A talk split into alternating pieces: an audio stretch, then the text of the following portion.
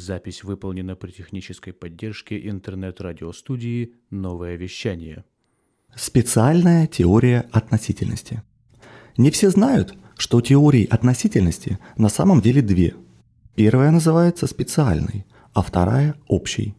В 1905 году была опубликована статья Альберта Эйнштейна под названием «К электродинамике движущихся тел». В этой статье были заложены идеи специальной теории относительности.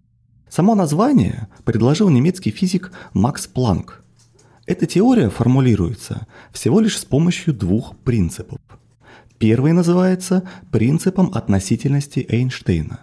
Он звучит так. Законы природы одинаковы во всех системах, которые движутся равномерно и прямолинейно. Второй закон говорит о том, что скорость света в пустом пространстве одинакова для всех систем, которые движутся равномерно и прямолинейно. Вообще, то, что мы называем светом, это большое количество частиц фотонов, которые просто попадают нам в глаза. На самом деле эта теория и появилась как ответ на опыт Альберта Майкельсона, в котором он показал, что скорость света постоянна. Попытка осмыслить полученные результаты привела к пересмотру классических представлений о мире и созданию специальной теории относительности. Остановимся на втором принципе. Самое важное здесь то, что скорость движения света не зависит от того, с какой скоростью движутся испускающие свет объекты. Скорость, с которой движется свет, равна 300 тысячам километров в секунду.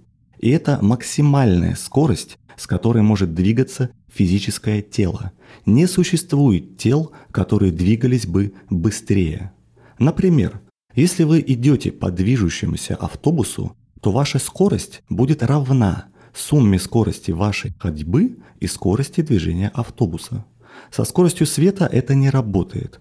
Если луч света испускает космический корабль, который движется с третьей космической скоростью, или фонарик, который находится в вашей руке, а вы при этом стоите на Земле, то скорость света все равно будет одинакова.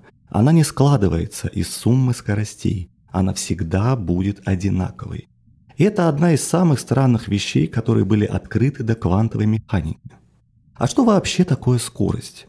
Это расстояние, которое мы проходим деленное на время нашей ходьбы. И если скорость фотонов всегда одинакова, то тогда должно изменяться либо пространство, либо время. И на самом деле так и есть. Ни пространство, ни время не являются абсолютными, строго фиксированными величинами, как думал Ньютон. Они изменяются относительно того, в какой части космоса мы находимся. Время на поверхности Солнца и время на поверхности Земли идет по-разному – об этом интересном эффекте рассказывается, например, в фильме «Интерстеллар». Итак, как было выяснено экспериментально, чем быстрее скорость объекта, тем медленнее для него идет время. То есть стрелки часов на Солнце и на Земле будут двигаться с разной скоростью.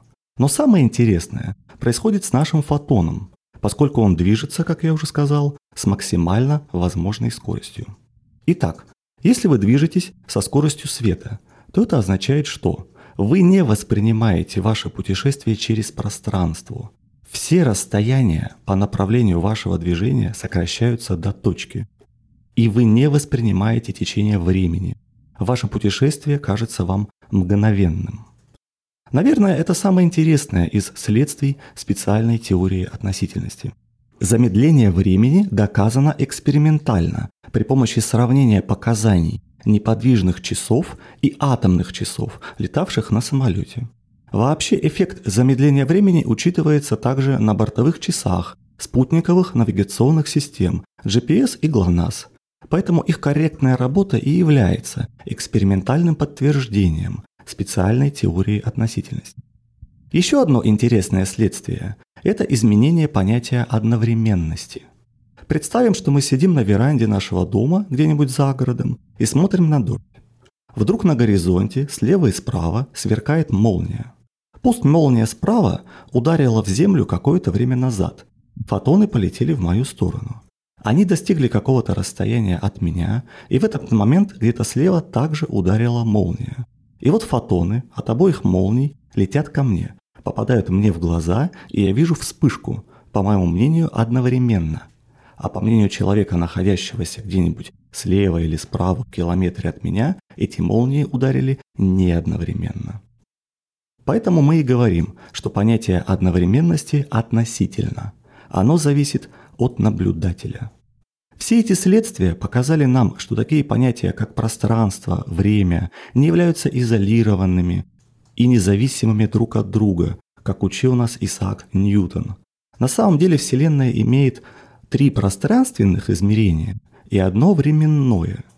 И все эти четыре измерения связаны в единое целое. И таким образом мы имеем не пространство и время по отдельности, а так называемый пространственно-временной континуум. Еще он называется пространством Минковского. Герман Минковский, один из учителей Эйнштейна, предложил эту математическую модель в 1907 году.